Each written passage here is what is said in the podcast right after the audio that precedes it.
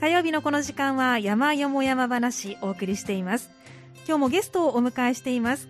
今日の山よも山話は里山活動のお話ということで今日はお二方をお迎えしています。草原社代表の広谷隆二さんそして環境循環団体くるり代表の森蓮蓮さんのお二人です。どうぞよろしくお願いします。お願いします。今日はお二方お迎えしているんですけれどもお二方はそれぞれの活動でご関係があるということですので後々そのあたりのお話をね伺っていきたいなというふうに思っているんですけれどもまずはあの広谷さんの方から、はい、草原社についてお話を伺っていきたいと思うんですけれども、はい、あのどんな団体か教えていただけますか、はい、あの三田市三輪を中心に、はい、えー、活動をしてるんですけども、はい、何をやってるかと言いましても地域の、まあ、頼まれ事ですね、はい、例えば草刈りであるとか、うん、えー、庭木を何とかしてほしいとか、うん、えー、そういうあと墓所の清掃をお願いしますとかい。う頼まれ事を、まあ、何人かでできる範囲でやってると、うん、その延長で、はい、えー、竹林整備もやってると、でまあ、竹林整備は三田市の、えー、循環型、えー、竹林整備事業えー、今回から三田市の、えー、循環型里山林整備事業部分に応募してやってます、はい、そういう、えーと、年代もバラバラですし、はい、ただまあ三輪在住の人たちばっかりで集まってやってるような団体です。もともとじゃあ三輪地域の皆さんが集まって始められたということ、はい、そうですね、はい、い。つぐらいからされてらっしゃるんですか？これがねもうはっきりこのいつからできましたいう感じじゃないんですけども、はい、もう56年にはなりますね、はい、じゃあもう自然発生的に集まって皆さんで始めていって、それがどんどん活動が広がっていっていると。そういうことです。はい。ですね、今何名ぐらいいらっしゃるんですか？うん10人ぐらいですけど、まあ、はい、あの中心になってやってるのは4名から5名ぐらいですね、はい、大体活動はどれぐらいの頻度でうん、どっちにしてもえ私はまあ自営業なんですけども、えー、他の人皆さんあのサラリーマンなんで、はい。えー、土日祝日、うん。はい、天気のいい日。大事ですね、はいはい、その辺で、はい、まあ、できる時は、うん、えー、固まってやる、はい、いう形ですね、はい、そうなんですね。で、はい。まあ、いろんな活動される中で、まあ、一番は竹林整備がメインになってらっしゃる。今はねあのメインというか、まあ、この時期、えー、9月から始まって来年の2月ですかね、はい、大体半年の期間は、えーとまあ、うん、計画を立ててますので、はい、その面積はしないと、まあ、しないとはあかんじゃないですけども、うん、えー、そそれに結構かかりきりになりますね、はい、そうなんですね、はい、主に活動されてるのは三輪。三輪です。三輪はそんなに竹林がたくさんあるんですか？結構あるんです。結構ある、はい、そうなんです、でまあ今年は三輪以外もちょっと、えー、三輪をずっと2年間ほどやってましたんで、えええまだまだいっぱいあるんですよ、はい、あるんですけどもちょっとよそもやろうということで、うん、えーと、天神の方と、はい、天神公園の横と、えー、から三田学園さんの方、はい、で大原地区と、で三輪が、えー、2か所なんで、うん、5か所をちょっとずつこう手をつけていってる状態ですね。あそうなんですね、はい、でも主に活動されてるのが45名っておっしゃってましたけど、はい、これだけの範囲をその人数でするってなかなか大変ですよね。あそこでくるりが登場するわけですね。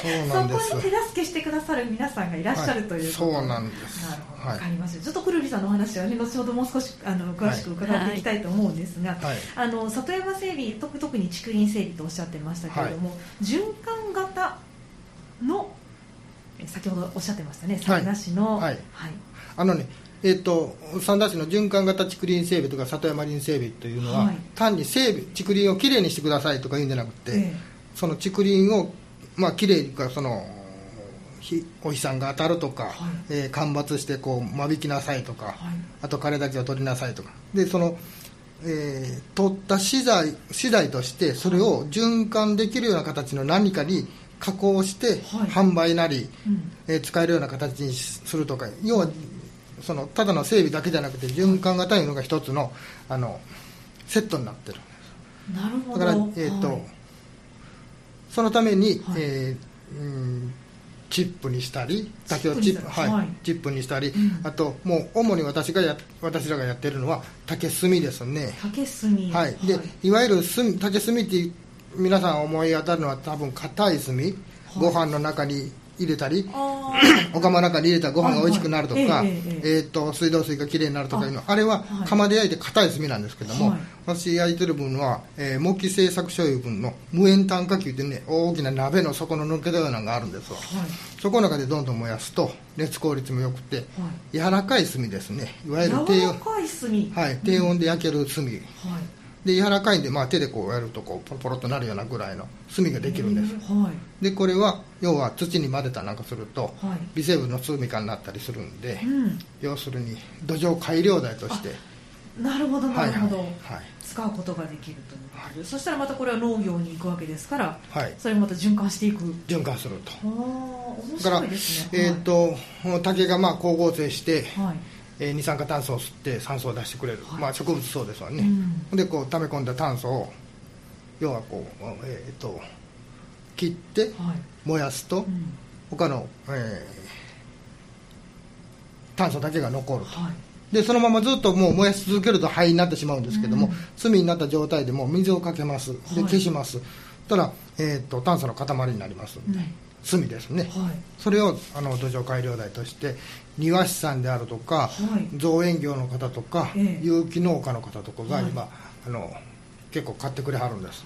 あそそれは、えっと、買ってくださるということ売ってらっしゃるということ？売ってます。ああそうなんですね。じゃあ、はい。炭が焼きたいからやっとるんかいう話になりますわね、はあ、じゃあもう炭焼くから竹が欲しいんちゃうのいう話になりますけども、ええ。それはそうですね？そうではない。はい。はい。竹林整備の、じゃあ出た竹を、はい。じゃあどういうふうにするんですかと、うんな全部が全部チップにしたりパウダーにしたってじゃあそれ どこにこう持っていくんですかいう話になりますね、はい。だから炭にするとはい。需要があるからやると。で竹林整備とか里山に整備するのに、えー地権者の方からうんお金は出ないわけですそうそれはもうはい。ボランティアで、ボランティアというかうん。要するに、えー、とこここの範囲を、まあ、地権者の人と話して、えーえー今回のその三立ちの分に公募するのに、あの当てたいと思います、で承諾を得ます。でここの竹とか何とか切ってもいいですよね。間伐しますよとかいう話。あどうぞどうぞと。じゃあそのた竹とかを使って要は何かを生産性のあるものに変えないと私らもそのねずっと暇にしとるわけじゃない。んでな何かお金に変え変わるもんでないと、ええ循環型いって言ってもはい。ただの絵空事になるんで、うん。それはお金にします。はい。で当然その分のこっちも営業もしますし、はい。営業というかその販路も拡大しますしね、うん。でまあ今のところその庭師さんなんかのこう大きなねはい。あの全国的ななんかあるんですわ、はい。大地の再生いうね、ええ人たちが。そのた人たちはもう絶対その整備するのに、えー炭は必須なんですわ、あそうなんですね、はあ、だからもうどんどん買ってもらえると、うん。すごく需要が。はいあるんです。だから、えー、と要は竹林整備をしてそれの副産物として炭がありますと、これ逆やったらややこしいんですなるほど、そうもうですね。炭を作りたいから竹を切っとるんかい、うえええじゃあその竹切ってこう運んだんなんかして炭へしてそれの売れた分がそれで賄えるかやったら全然賄えへんのですわ。あそうなんですそうなんです。だからは今やってるのはうん。要するに副産物という考え方でやってるただこれをどうにかして処分せなあかんのでね。うん。じゃあこれを本当はえー三田市のクリーンセンターに持ってって燃やしてもらうとなるとじゃあその燃やす分にお金がかかる。はい。で CO2 ももちろん出ますし。出ますし。うん。で炭素固定にもならないし。はい。まあそんなんでえー活動してます。あそうはいなんですね、あのーもともと広谷さんもこの活動されるようになったきっかけっていうのはどういった？私もともとは自営業なんです。えええ。で私マンションに住んでるんですね、はい。でマンションがうん。もともとマンションが建つ前はそこが竹やぶやったようなんですそこ切り開いてマンションが建ってますんで、はい。周りが竹だらけなんです。うん。でまあ所有者もいてはるんですけども、で、えー、と駐車場とかにと竹をバーッとどんどん伸びてくるわけですわ、はいはい。でかかった分を切ってくださいって言ったらもううちはそんなその年取っとるからそんなんできへんから、もう好きにしてくださいと。要は切ってもええからどうぞいうことですわ、でそんなんで、まあ、マンションの高齢の方でとこがまあ切って中にこう入れたりしてはったんですわ、で途中でまあ怪我もしはったんで、で私の方にあの管理組合の方から頼まれて切ってくださいと、でもこれよう考えたら管理組合からお金が出ることは私がよその竹やぶの分を切った分を私に払ってもらって、いう構図ですわね、だからこれちょっと待ってくださいねと、これなんかあのそれ全然意味ないですわと、だからこれはもう三田市のあの竹林整備事業の方にここを入れて、で地権者の人と話して、それで整備しましょうと。でないと入り口だけを切って、中に突っ込んどったらもうどんどん人がこう入れなくなる。そうですね、はあ、でそういうところがもう何箇所もああるわけなんです、ええ、もう例えば通学路であるのに、竹がこなんでとって、で道に出た分は切って中に入れると、で入り口を塞ぎますわね、はい、そうするとどんどんどんどんその竹やぶの中に入れなくなると、で中がもうく暗くなるし。ちょっと怖いですよねそうなると。はい、だからどんなになるか分からんのでね、だからそんなところを例えばもうその公共性の高いところね、はい、もうここをきれいにするすれば、えー、その他大勢の人がなんかこう喜ぶなあいうところを何か所か選んで、はい、それで今進めとる状態ですね。だからあるところは公園の横で、はい、公園に来た人がこれ竹林がきれいやったらもっと景観上良くなるなとか、あと神社に行く。この道の両脇から出てると、そこをきれいにしたらほんなもっときれいになるなと。いう分で、まあ、やりかけて今今年ももうこの9月から始まっとるんですけど、3回目ですね。ああそうなんですね、はい、ということはもともとその環境であったりとかこう里山整備とかそういったものにご興味があったわけでは全くありませんあそうはい、というか私もともと生まれたんが、もう環境も環境も山の中のど田舎です、あのおりましたんで。ちなみにどちらあ広島県の中国山地のど真ん中だったんです。そうだったんです、ね、だから普通にある、自然は普通にあるものに思ってます、えでこっちに来て、はい、結局その人が住んでるのと、自然のなんとか。だから里山いう感覚も私なんかそのあまりそれが自然というか。全く意識はなかったですはい、ただその循環型いう縛りの中で始めることによって、要はこの循環例えば落ち葉一つにしても、で三田市の袋に入れて落ち葉入れますわね、皆さんこう庭の分とか入れて出しますわね、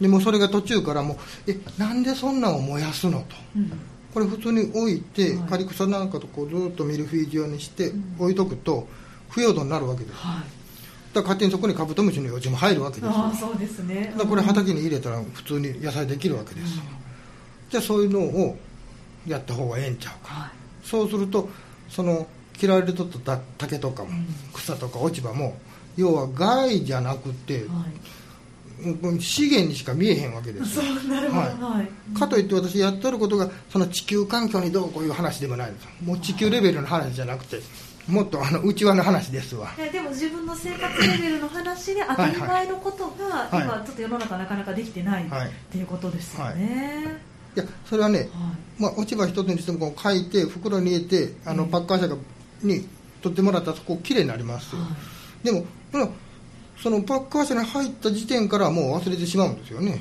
うん、どっかできれいにしてくれはるやろ。そうですね。でもそれももうどっかに持ってってそのクリーンセンターで燃やしとるわけです、うん、燃やさんとこれ、まあ、時間かかるけども発酵させたり、はい。えーと、微生物の力借りて分解なんかするとえこれ普通に野菜できるのに、えー、植木鉢に入れたりなんかできるのにと思ったらもう大概のもんがもうこう資源にしか見えへんです。もう私の中でいらんのはもうゴミですね空き缶とほんでビニールのゴミ、まあ、これはもうクリーンセンター持ってってくださいいう話です燃やしても何にもならない。もいらないものそういう形。そうなんですね。もうでもあの最近ねずっと SDGs って言葉がもう本当に皆さんの中で通常に使われるような言葉になりましたけど、もうそれを広谷さんずっとしてこられた？もうあのねあのねもう今一種の流行りみたいなもんで、まあ、そういう機運があって、はい、皆さんそういう話をしたらそれに引っ掛けた形で、うん、あそうですねいいですねって言うてもらえるんで、うん、まあええかな。はい、なるほど、はい、まあそれはきっかけで、うんはい、そういうふうにあのこう循環型とかなんか、えー、きれいにしましょうとかなんかもっと環境のことを考えてみましょうとかいうのは、まあありかなと。かといって私がそれを別にね推奨してそればっかりでやっとるわけでもないんでああできる範囲で、でもそのできる範囲っていうのが大事かもしれませんね、はあのそればっかりに取り掛かってっていうのになるとちょっとプレッシャーもかかってきますし。そうなんです、ね、お金もでそれが時間もかかりますし。はそれでお金が儲かるかと儲かれへんですしね。うん。でまあ言ったらそのコロナのうんこともあって、私も自営業でそのデザインの仕事をしとったんですけあそうども、なんですね。いろんなイベントがまあ飛ぶわけです。よ、はい。そうするとそれに付随した、えー、と仕事もなくなるわけです、じゃあこれなんかせなあかんなと、ん、でちょうど、まあ、そ外に出る機会が増えるわけです、そうするとこう枯れた滝があると、あもう運びたなるわけですよ。ほ んで集まってきますわね、あほなこれをちょっと燃やして炭にしたくなるわけですよ、は面白いですね。面白いですかね。いや 面白いですね。あのナチュラルにそうやって欲求が出てきてそれがあの役に立っているっていうのがすごくいい循環ですよね。あ。はえそのお人柄にあの惹かれて森さんも一緒に活動されてらっしゃるんじゃないかなと思うんですけれども。なかなか最初に、ね、おっしゃってました人数がやはり少ないので、まあ、手助けをということであの森さんのくるりさんの方にご協力をいただいているということでお話がありましたけどあの、はい。どんな関係あのねなんでしょう、はい。えっともともとは竹林整備事業、えー、3回目なんです。で、一番最初は一緒にまあやってた男の人と2人でやってたの。あそうでまあ、いはいそのやったんですけども、ええ。これ2人でやる仕事じゃないなと私がもう最後、あ思ったんです、はい。でこれはやっぱりみんなみんなというかいろんな人に入ってもらう。うんうん。竹林とかに入ってもらう。で今のこの近くにある竹林にどうなっとるのかの中から見てほしかったの。でそうこうしとる時に、はい。まあ、森さんと会って、うん。で森さんもちょうどその、えー、と炭を焼いてるところ工作放棄地やったところを畑にしてるんです、えで自分のす焼いた炭とかをまあ実験的に使ったり竹のチップとかを使ったりする実験農園農園いうほどでもないですね。あの野菜作っとった。の、はでそこにまあある人を通じて見学に来はった。うん。でそこからのお付き合いです。たたまたま行かれた。そうですね。活動を知たまたまってらして行かれたんじゃなくてたまたま。いやいやたまたまです。そうなんですね。でもいい出会いに。そうですね。ねお二方にとってなんと、私にとってはいいんですよ。あそうですでかはそのはい。レンちゃんにとっては、えーちょっとあの時に会ってなかったらもっと人生変わってそうですね。こんなサンダで竹を切ってるとは思ってなかったですよね。そうなんです、ね、いやはい。そそれまでは全然私も放置竹林っていう問題が三田市であるっていうことすら全然知らなくて。はい。そうなんですねで広谷さんに会ってこうはい初めてサンダーでそういう環境とか地域の課題があるっていうはい。竹害って呼ばれてるようなこう竹やぶが荒れてるっていうことが課題なんだっていうことを知ってでそこからいろいろとこう活動を見学させてもらったりとか、はい。手伝わせてもらったりしてで徐々にこう一緒に竹林整備していこうかっていう感じに、はいなりましたそれはじゃあ森さんはまだこの環境団体を作る前に出会ってらっしゃる？そうですね。初めて出会ったのは作る前にあ。出会ってます。そうなんですね。じゃあちょっとそのあたりも後半伺っていきたいと思いますので後半もよろしくお願いします、はい。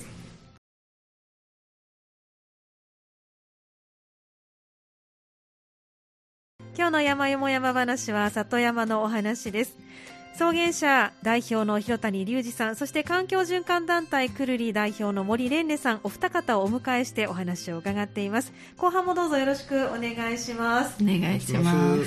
さあ先ほど前半には、えっとくるりさんと草原社さんのちょっと出会いのお話を少しいただいてその時に、えー森さんはまだこの環境循環団体を作ってらっしゃらなかったということなのでちょっと設立の経緯から伺いたいなと思うんですがなぜはい作ろうと思われたんですか、えっと、設立したのが、はい、えっと、昨年の4月なのでまだ新しいんですね。はいそうです、はい。今で大体1年半ぐらいのはい。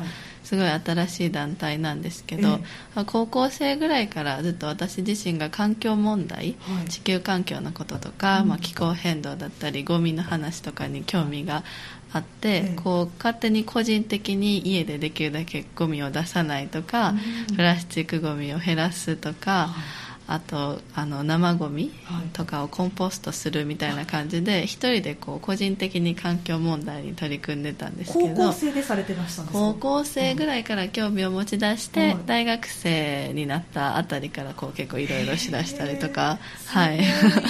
やいや。こんな言い方すると語弊があるかもしれませんけど珍しい。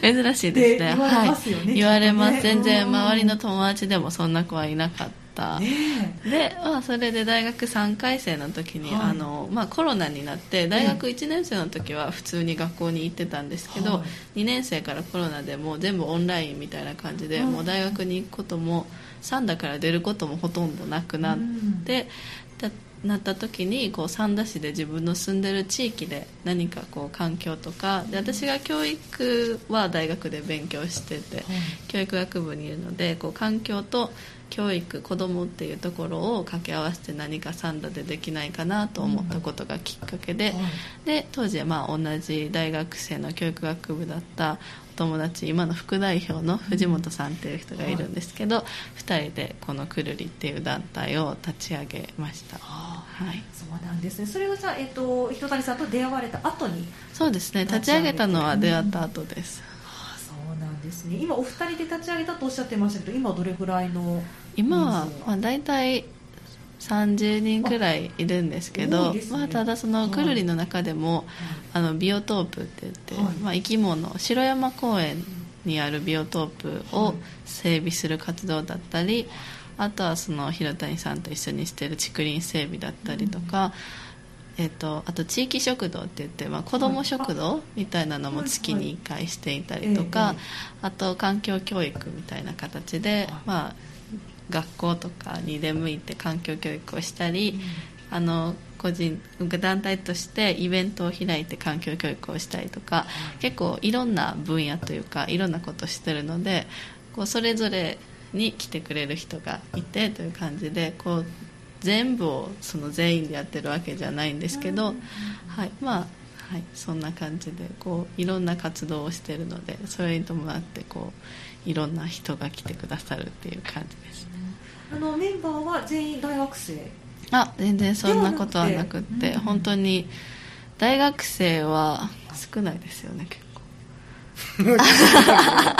なんせねその竹林整備所ってくるりさんにまあ頼みますわね、はい、そうするともういろんな人が来るわけです、はい、小学生中学生高校生。はいそうなん大学生。もうね幼稚園行ってないような、保育園の子とか、で大学生から上はまた社会人の人とか、まあ、サラリーマンの方とか、まあ、もうちょっと年配の方とか、本当に大学生というよりかは地域団体っていう感じなので、もう下から上まで 幅広くなんかみんなそれぞれやってることだったり専門とかも違う人が集まって、はい、活動してます。いやでもやっぱいろんな年代の方がいるっていうことは、はい、本当にそこでコミュニケーションを取ること自体でなんかやっぱエネルギーみたいなものってやっぱ若い方からもらうことできますよね、うん、できます。できます、ね、というかねその三田市でその同じように三田市のその竹林整備事業に、はい、あのエントリーして、まあ、やってはる人他にも団体あって、えー、もう今私の中ではもうネットワークで全部つながってるんですけども、ね、他のところでそういうね女子大生がおるとかなんかないです まあでも確かに竹林整備というと割と肉体労働そうですね。はい。女性にはちょっと大変な気もするんですけど、うんうんうん、実際のところどうですか？実際はでも大変だと思います。やっぱり。そんなん言うな。大丈夫です。大丈夫です。ああ全然どうです？って言うとやっぱり知っておいた方がね、はい、いいと思うのででも、まあ、どのあたりが大変だと思いますか？やっぱりこう根本的なこう体力とか筋力がそんなにないので、重いものもあの広谷さんが1時間竹をきれいに竹林整備するのと私が1時間竹林整備するのだったらもう多分全然違うと思うんですけど、まあ、ただ意外とできることはたくさんあって、それこそちょっとずつでも運べるし、あの竹は中が空洞で結構軽いので、意外と運べるし意外とこう手で切れる。手で切る。手であ手のノコギリで切れる、はい、あ別にこのチェーンソーとかそういう機械がなくても切ろうと思ったら手で切れます。し細い分は残しとくんです、はい、でもうノコとか用意しとるでしょ、はい、ノコを用意しとったらもう切りたてしゃあないんです。でもう細い分置いといてああれ切ってもうあれ始末しといて。みんなでワイワイやるのが本当に合同整備の前やったらもう当然前段階で私らも用意しますんでね、はい。例えば竹枯れ竹が太いのありますわね、それを短く切った分をええ。こう入れ物があるんですわ、はい。ほなこれ山になっとるわほなこれ入れてと、うん。向きはこっちにと。でちょっと持ってみてあのもう軽軽くてもええから運んでと、で別にいいんですわそれ。何回かかっても、うん。今日こんだけせなあかんとかいうのはないからね。ただ要は、はい。要はこれを袋に入れて運ぶいう行為が、んもう竹林整備なんでそれに携わっとるいうのを経験してほしいわけです。よそうですか。じゃあやっぱり先ほどおっしゃった小さなお子さんでもできる、そうそうそうなんです。ほんでまた小学生がよう働く子がおるんですよ。ああそうなんですね。お父さんと一緒に来たなくて「えどんだけ家で手伝いしたら家ではしませんわ」じゃあその男の子女の子。あ女の子。女の子。もきっと将来の森さんのような感じになるだろうなという、子もう日本からね 竹がなくなりますよ。なくならない。はい。竹がなくなっておっしゃってましたけどやっぱりなくならないものですか？なくなりますね。なくならない、はい。すごい勢いでやっぱり成長するもの。竹は1年です。わ1 1年で立派になります。うん。で普通木言ってこう植えますわね、はい。ほんで何年もかかってちょっとずつ太くなりますわね、ええで大きな木になるのに樹齢何年とかありますわね、うん。竹はタケノコ例えば大きいこのこう20センチぐらいのタケノコめっちゃでかいタケノコあるとしますよ、このまんまの太さですわ。そのまま大きくはい、細い竹はタケノコも細い。そのまんまですわ。で1年でほぼ大きくなるんです。となるともう1年で大きくなるもうそのうん山にあるええ。大きな野菜や言って思った方がいいぐらいそうですか、あのタケノコになるとおっしゃってましたけどタケノコ掘りはされないんですか？タケノコも掘りますけども、うん。あんなん最初が珍しいだけで、はい。毎日タケノコ食われへんですよ。ただいっぱい取れますからね。竹林整備した後にああ次の年なんかでよう出てくるんですよ、はい。やっぱりその条件が良くなるんでね、ええ。えほなこのタケノコを、まあ、メンマにしたいとかいう話なんで、うん。あメンマにする、はい。すごいですね、はい、だからそれもはい。進めようと、えそれも先ほどおっしゃった循環型の？もうこれも循環型の一部です。ええというのはタケノコまた生えてくるとまたそれ間伐というかその間引かなあかんねんえええで今はもう邪魔になるところは普通に足で蹴ってもうこう倒してる状態です。はいそうですか、うん。でもそれは食べれるもんです。よはい。でも邪魔になるからですよ、うん。でもほなこれをうまいこと利用しよう思うと、うんうん。でタケノコでもう大きなビル建ったろう思うぐらいね 儲けたろう思う。タケノコ御殿を。というかまあ 去年からそういう話をそのメンマがどうこうっていう話あったんで、ええまあ、今年ほんまにそれちょっと進めたいな。あまだメンマまでは行ってない、行ってないです。はい。メンマ作りのレシピは？メンマははい。レシピはあるんですけど。うん。はい。ちょっと大変そうなイメージがありますが。大変ですね。また時期も集中してるので一気にやってしまわないと、メンマは大体まあタケノコがちょっと大きくなったぐらい1メートルぐらいになったタケノコぐらいがちょうどいいって言われてるんですけどね。簡単に言うとそれを取って塩茹でして、うん。でつけじゃあ茹でてアク抜きをしてはい。それを塩でつけとく1ヶ月間くらい。うんうんうんで干す。はい。なのでまあお漬物たけのこのお漬物みたいな感じなんですけど。なるほど。はい、そうすると,、えー、とせっかくきれいなしたところがまたタケノコ出ますわね、うん。またうわーってなりますわね。ほなうまいことここまたこう間引きますわね。そうするとそこの環境がそのまま保てると、うん。というのはその竹林整備とかやったその後をやっぱりやらなあかんなと。いうんで、まあ、今年はそれをちょっと取り組んでもらおうと、はい、私はタケノコを取るだけ。であとはじゃあ活用されるのはくるりさんの方。にやってもらいたい今なんか実際に他に何か売ってらっしゃったりするんですか？今は、うん。あの竹炭パウダーって言って竹炭パウダー。はい。食用のうん。さっきのとはちょっと違うんですけどあまた違うんですね。さっきのは竹を、なんて言うんでしょう生のままパウダー状にするんですけど、はい。えー、とくるりの方は竹炭をパウダーにして炭をパウダーにする。はいこれ何か違いがあるんですか？炭をパウダーでにする炭をパウダーにすると、で炭もあの竹炭広谷さんが焼いてるのは、まあ、外で焼くこう農業資材とかに使うちょっと柔らかめの竹炭なんですけど、はいええ。竹炭パウダーにする方はあのもうちょっと硬めのうん。高温で焼いた固めの炭を使っていて、でそれをパウダーにすると食べられるんですね。なんで食用の,、はい。あのものとして竹炭パウダーを販売していて、はい。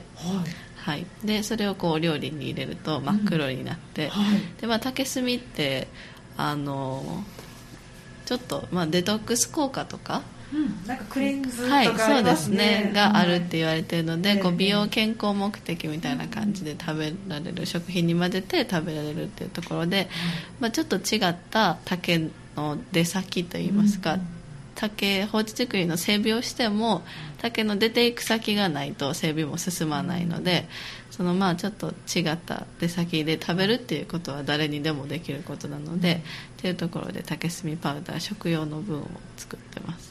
あそうですか。実際に森さんは竹炭パウダーは使ってらっしゃる、使ってます。はい、何に使ってるんですか？何に？あの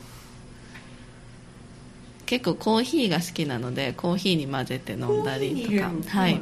溶けるんですか？溶けますね。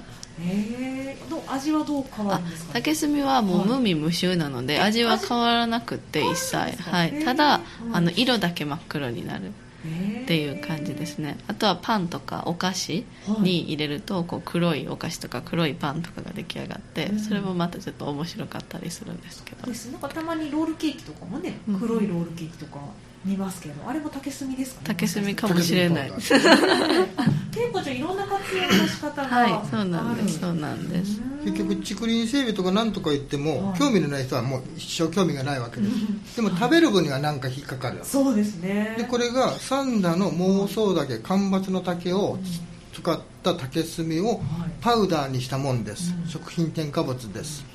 となるとあ食べれるんやったらいいんでまたちょっとこう広がるじゃないですか、別にその食べる人が竹林整備をしてくださいいう意味じゃないですわ、うん。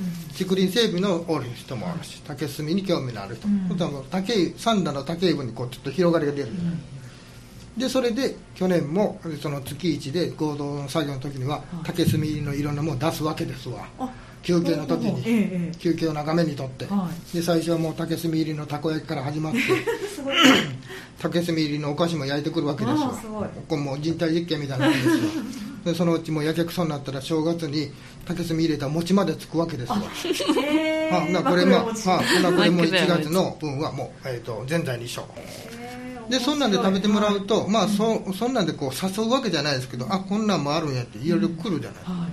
来るいうか来てもらえるじゃないですか、ただ今まで1回も竹林なんか別に入らんでもいいんですよ、うん。竹林に入らんでも一生は多分遅れる思うんです。でもそこに入って あ竹はこうなんやとかね。うんあこんなんほなその竹をちょっと切った分をこれをちょっとコップのようにしたいから持って帰ってもいいですか？でどうぞどうぞ。なんぼでも竹ありますわ。そういうふうに竹を使ってもらった。らはその代わりいらんようになったらまたこっち持ってきてください。と、うん。だからそれももう焼いてあ。炭にしますか。いすごい。本当じゃあ無駄にするところ一切ないありませんね。使い方されてらっしゃるんですね、はい。へえいや面白いですね。あ先ほど来てくださるってお話がありましたけど、はい。それはなんかイベントとして何かをされてらっしゃるということはいですか、はいあのね、はい。もうこの計画の中に私去年から入れたんですけども、はい。まあ、その草原社の方でやりますけども、はい。月1回、はい。半日で何人以上連れてきてくださいいうのを、はい。半年間のうちで月1月一のあの合同作業いうのをもう6回を組んどるんです。はい。そこにあじゃあ来るあのレンちゃんにあと今度いつにしよう10月は何日にしようで案内してもらうわけです、はい。でこっちはこっちで何人か案内す。る、だからもうその何人来るか分かり分かりませんわ言ったらもうドッと来るわけですわ、うん。去年の一番最後なんかめっちゃ多いめっちゃ多かったんですね。でもう東京の方から女子大生呼んできとるんですよ。へえすごい。で簡単になんか来てみてくださいってほんまに夜行バス乗ってきよってんな。それはくるりさんがホームページとか SNS とかそういった形で使って告知をされてるということですか？そうですね、まあ、告知はそんな感じなんですけど、はい。まあ、結構身近に意外とその私が環境に興味があるというところで身近には意外といないんですけど、うん。こう結構あの東京とかはい。日本っていうこの広く見ると結はい。構そういう各地にそういう環境に興味があるようなえ同年代の友達がいてええでちょっとこう誘ってみたら来てくれたりとか。あでもそうやって横のつながりがまた縦のつながりになったり、はいい、ろんなつながりどんどんはい広がっていって、全国的に皆さん来てください そんな全国的に来て たまたま去年とのとたまたま。東京がたまたまたまにでも奈良から来たり京都から来たりしてくれるからな、はい、全国です全国ですかはい。いやいやそんな。だから三田市内で完結しとるわけじゃないな。いろんなとこから来てくれた、ね。はいじゃあこれからの活動が本当ますますね楽しみになってくるんですけどあのお二人ともに今後、まあ、重なる話題かもしれませんけど今後していきたい活動とか目標を教えていただきたいなと思うんですが広谷さんから。あの、私今やってるその炭を焼く分ですけども、要はいろんなとこから竹を集めてくるわけです、はい。集めてくるってまあ竹林整備で持ってくるわけですであるところでまあその焼いてるんですけどもいろんな地区でそういうの竹をまあうん誰に聞いても「いや竹どうにかしたいね」とかいう話あるんで、そういう地域地域で集めてもらってで私の無縁炭化員も軽トラに詰めるんですよ、でその出張で行ってそこで炭を焼いて、ほなこれは畑とか田んぼとかないなんか使ってみてくださいと。もしくはその場で炭にしてしまう。はいその場で炭にしたいあーなるほど。うんうん。で今まででしたらその野焼きの問題ともあったんですけども、はいこのその無塩炭化器分は炭を作るための道具ですいうのも認定されとるんです。うん。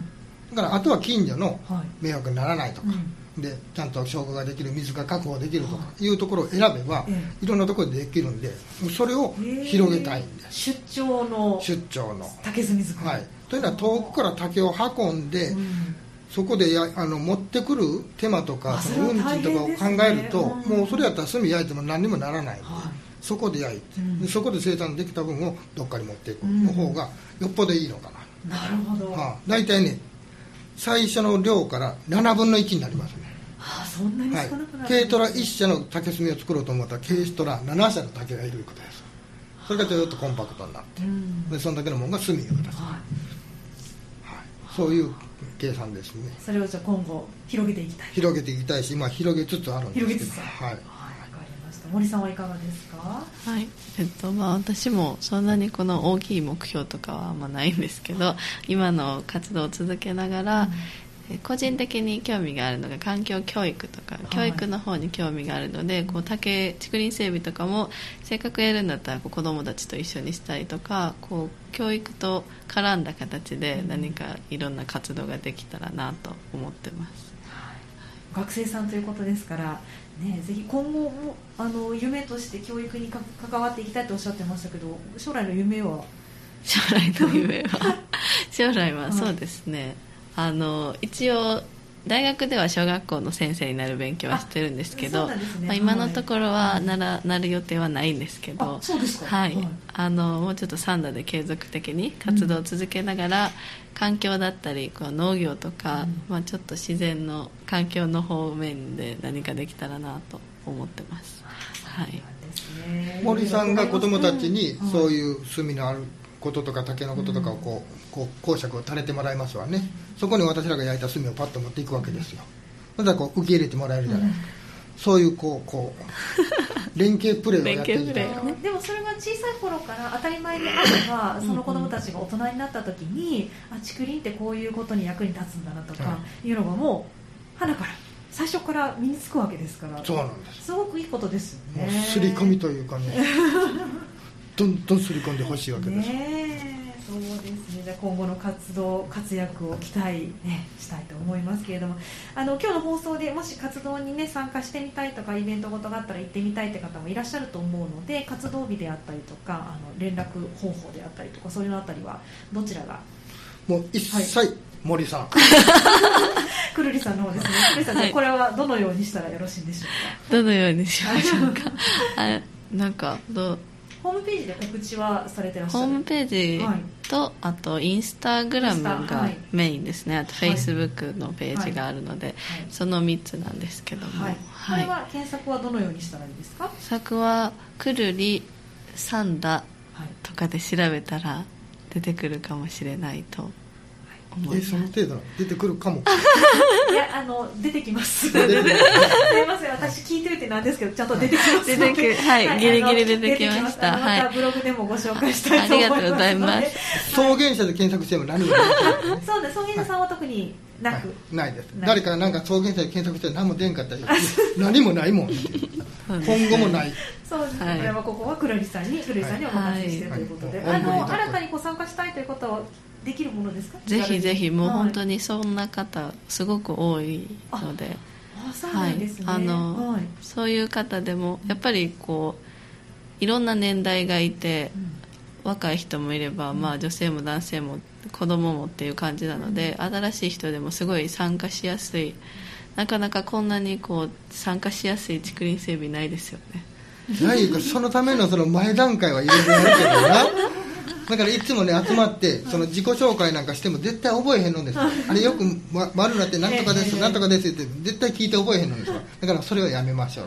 気になる人があったらもう直接そこで話してい。くとただもう皆さんに言えるのは怪我せんといてください、保険も何もかかってませんよ。とね、で怪我したらもう悪いイメージしかないから、うん、竹林整備言ったら危険なもんやってなるから竹林整備は楽しかった、うん、何かしら美味しかった言うて帰ってもらいたいわけですわだからそこだけは気をつけてます、はい、気をつけてってもまあ怪我するっちゃ怪我するんやけども、まあその怪我するから危ないんですけども言ってもねでも小学生中学生高校生も来てやってる範囲では、まあ他の人もおるんで危なかったら、まあ、止めたりね。ああのそそこはちょっと下げたりしますんでね、はい、そこは大丈夫や思います、はい。はい、ただねこの時期ね蜂に刺されたんなんかああ まあ、ちょっとね自然と関わるということはやはりそれなりの、ね、危険もあるということを認識しながら、はい、でもそれでもやっぱり何かのためにとか自分のためにとかいろいろ何か目的が皆さん終わりだと思うのでそれを見つけに来るのもまたいいかもしれないですね。